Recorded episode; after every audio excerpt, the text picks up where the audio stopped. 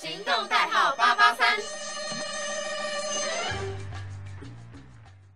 Hello，大家好，欢迎收听《狗头大战番薯》。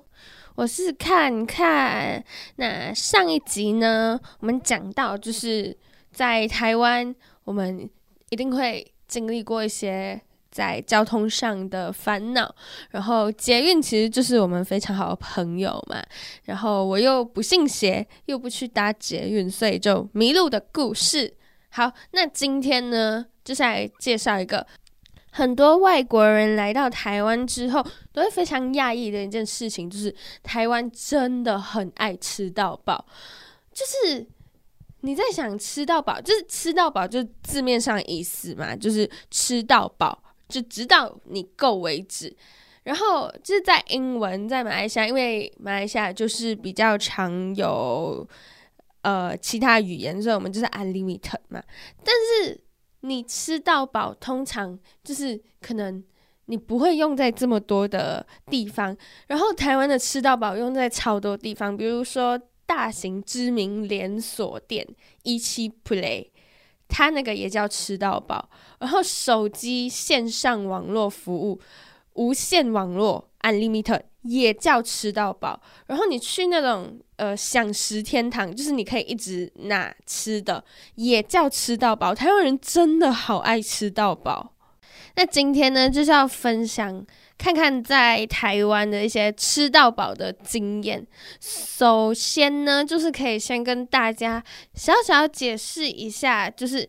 是台马的差异嘛？就刚刚有说了，就是自助餐这件事情，在马来西亚自助餐就是把费的意思，自助餐也叫自由餐，然后就是顾名思义，自由餐就是自由的取量，你要吃多少就拿多少，然后可以一直一直重复拿、重复拿这样子。可是，在台湾的自助餐呢，其实就是那种。便当店啊，就是你去到那种便当店，可能七十块到一百二十块之间的这种便当店，然后你去到那里，然后他就就是你要拿多少吃多少，但是你要再吃的话，你就要再给钱的那一种。所以我们来到台湾的时候，可能就是可能会小小错乱一下，诶，自助餐不是拿到宝吗？可是你想哦，如果以马来西亚人的思维，自助餐拿到宝的话，然后我就我就每天拿到宝，然后我。我在自助餐店，然后我就我想吃那个排骨，然后我就一直拿，一直拿，一直拿，这样子就不合理嘛。所以就是海马文艺的不同。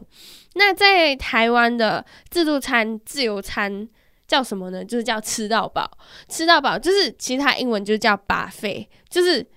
不管是马来西亚自助餐还是自由餐也叫把费，然后在台湾的吃到饱也叫把费。在台湾真的有很多很多很多很多的吃到饱的餐厅，就是就是小至可能火锅店啊，然后大致就是我刚刚有提到，就是享食餐厅这种比较高档的。然后在马来西亚的话，其实把费比较像是就是可能你在，因为我们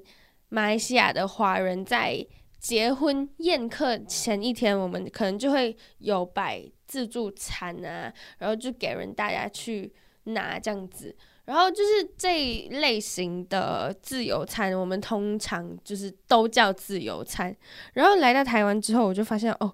台湾真的很爱很爱吃到饱，而且感觉这个商业模式是一个非常双赢的模式，就是客人可以吃到饱、吃到爽，然后以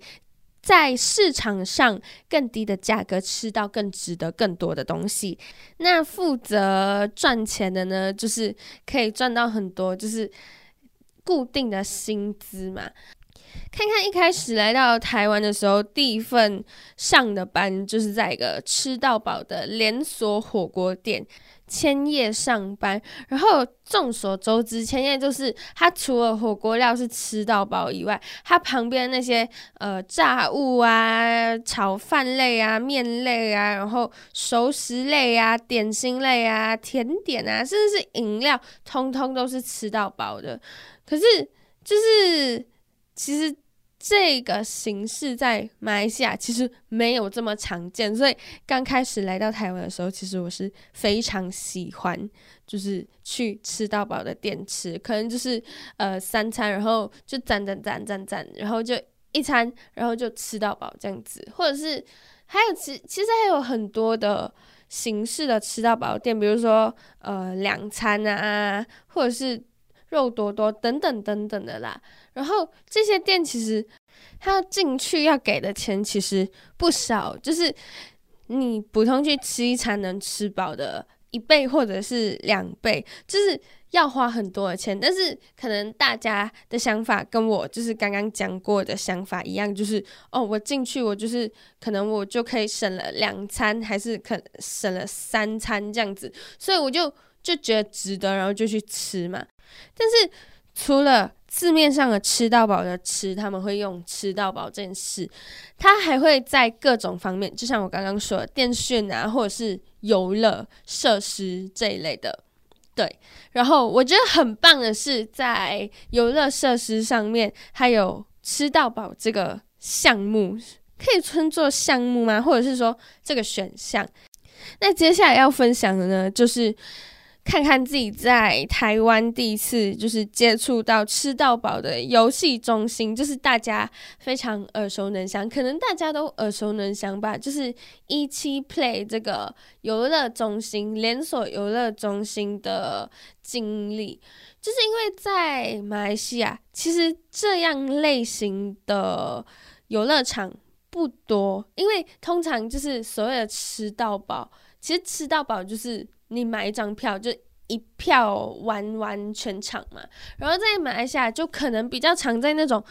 机动游戏的游乐设施，比如说呃摩天轮啊，或者是就是那种 fun fair 就游乐场。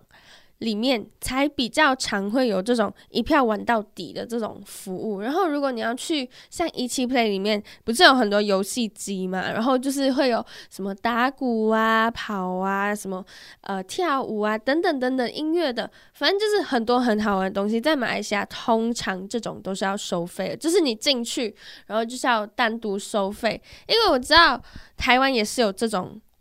就是游乐场就投币式的，但是。如果你想要就是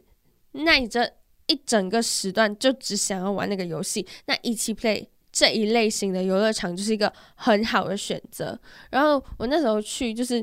因为爸爸妈妈小时候就是说，呃，不行啊，这些浪费钱，你就不要去嘛。然后这就会阻止我们去那种游乐场，然后去玩那些东西，因为其实。你算一下，就是你可能玩了好几场之后，你的钱就已经可以抵过像刚刚说一起 play 的票价。可是来到台湾之后，发现到哦，原来有这样子的一个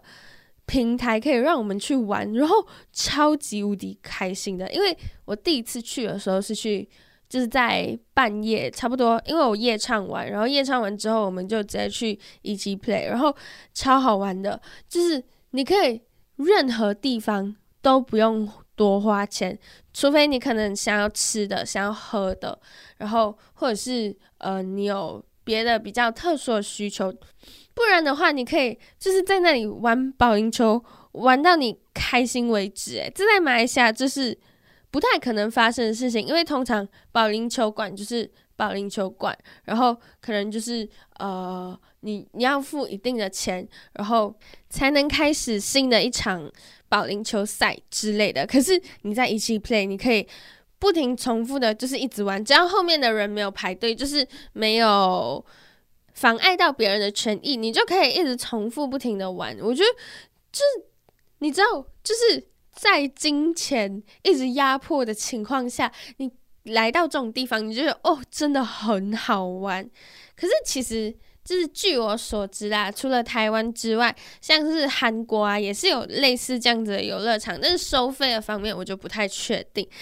但是这种游乐设施的地方真的真的很好玩。然后对，就是感恩赞叹一下关于关于吃到饱的发明的伟大。然后因为当时候我第一次去的时候是在就夜唱完，然后当时候应该是星期日吧。所以我不确定是不是因为嗯不是刚放学的时段，所以不太有高中生在里面玩。因为我记得当时候台湾的朋友跟我介绍的时候，他就说哦，这种地方就是台湾高中生很常会来的一些地方，然后。就是你可能会看到一些，他说会看到一些屁孩呀，或者是一些就是可能惹不起的人，但是可能我选的时间比较像是高中生不太会出没时间，所以当时候就没有很多高中生给我们抢设施，然后我们在外面就疯玩狂玩，然后超爽的，就。因为不用付钱嘛，然后你输了，因为再普通的游乐设施，你输了，你还要重新投钱，你才能玩新的一局。但是你在那一边，你不用重新投钱，你就可以直接玩下一关。然后我印象最深刻的是，因为当时我们去是期末考结束之后，然后期末考压力超大嘛。还有很可惜的是，就是因为。它其实还有附设一些就是安静的地方，然后可以去看电影、看书，还有按摩。然后因为就是你当下就是想说，哦，我可以舒服的，就是也不是舒服啊，就是可以很快乐玩。现在还有撞球，就是你可以享受。那我为什么要静静的坐着呢？但是其实我真的就是，如果还有机会去一起 play 的话，我真的很想要，就是去感受一下他的那个影视的地方，还有他看书的地方，反正就是。对，就是放松的地方。我觉得就是这个发明真的非常的、非常、非常的正确。对，好，就是既然讲到一期 play 了嘛，那我肯定就是要来分享一些事情，超好笑。因为我刚刚说，当时我去的时候是期末的时候，然后我就想说，哦，期末，然后就大家压力。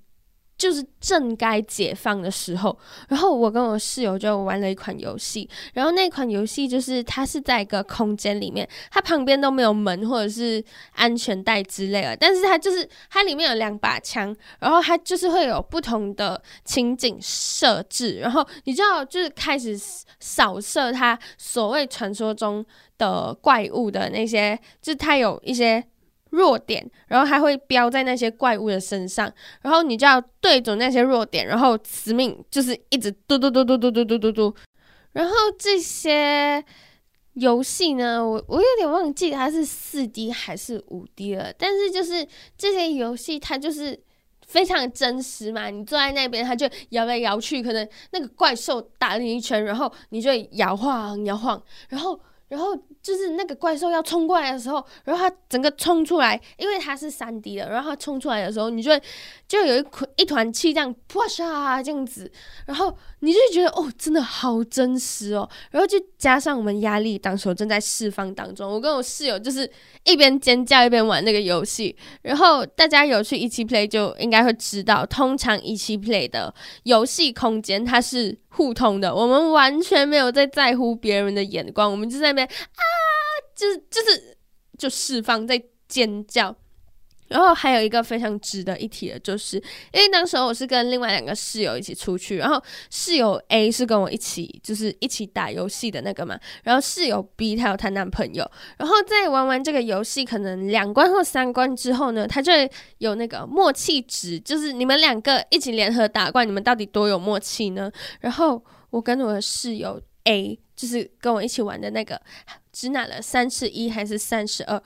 然后呢，我的室友 B 跟她的男朋友一起去玩哦，你知道他们得了多少分吗？他们得了六十四分，差超多，简直就是一。倍对，就刚好一倍，然后我们觉得超级无敌好笑，然后我就笑说，因为我跟室友 A 住的时间比较久，然后室友 B 他比较年纪比较小，比较迟才进来，我们就想说，看吧，这就是真爱力量。我们就算住了那么久还是没有用，但是真爱就是他们离了有点时间，就是就是就是他们没有见面，他们在不同校上课，就算他们没有见面，他们还是可以这么有默契哦。啊，来到台湾之后，就是我觉得，就肯定会有很多 culture shock。然后这一件 culture shock 就是让我非常非常震惊的，就是因为像刚刚就是有说过，就在马来西亚，你可能每样东西都要投币啊，你才可以去玩。但是来到台湾有一个这样子的地方，可以就是去消遣一下，去玩啊，是一件非常享受的事情。所以难怪，就那时候我就想说，难怪高中生会那么喜欢这个东西，因为你只要给。就是一部分的钱，然后你进去，你就可以一直玩你想要玩的东西。然后虽然说它有一些限制，就是次数上的限制，因为毕竟别人也要玩嘛。你在真正的那些就是游乐场，就算是投币的，你也不可能就是一直投投到爆嘛。那所以我觉得这是一件非常值得让大家看到的一种台湾文化吗？或者是说就是。对，这是台湾的一种特色。好啦，那今天的节目呢，就讲到这里。如果大家有想要听，就是台马差异有什么事情，或者是想要来到我 podcast 做客，可以来到我的 IG A 点 W E N 一二八来找我。对，就是之后也是会有很多很好玩的题材啦，希望大家可以多多支持喽。那我是看看，我们下次有缘再见喽，拜拜。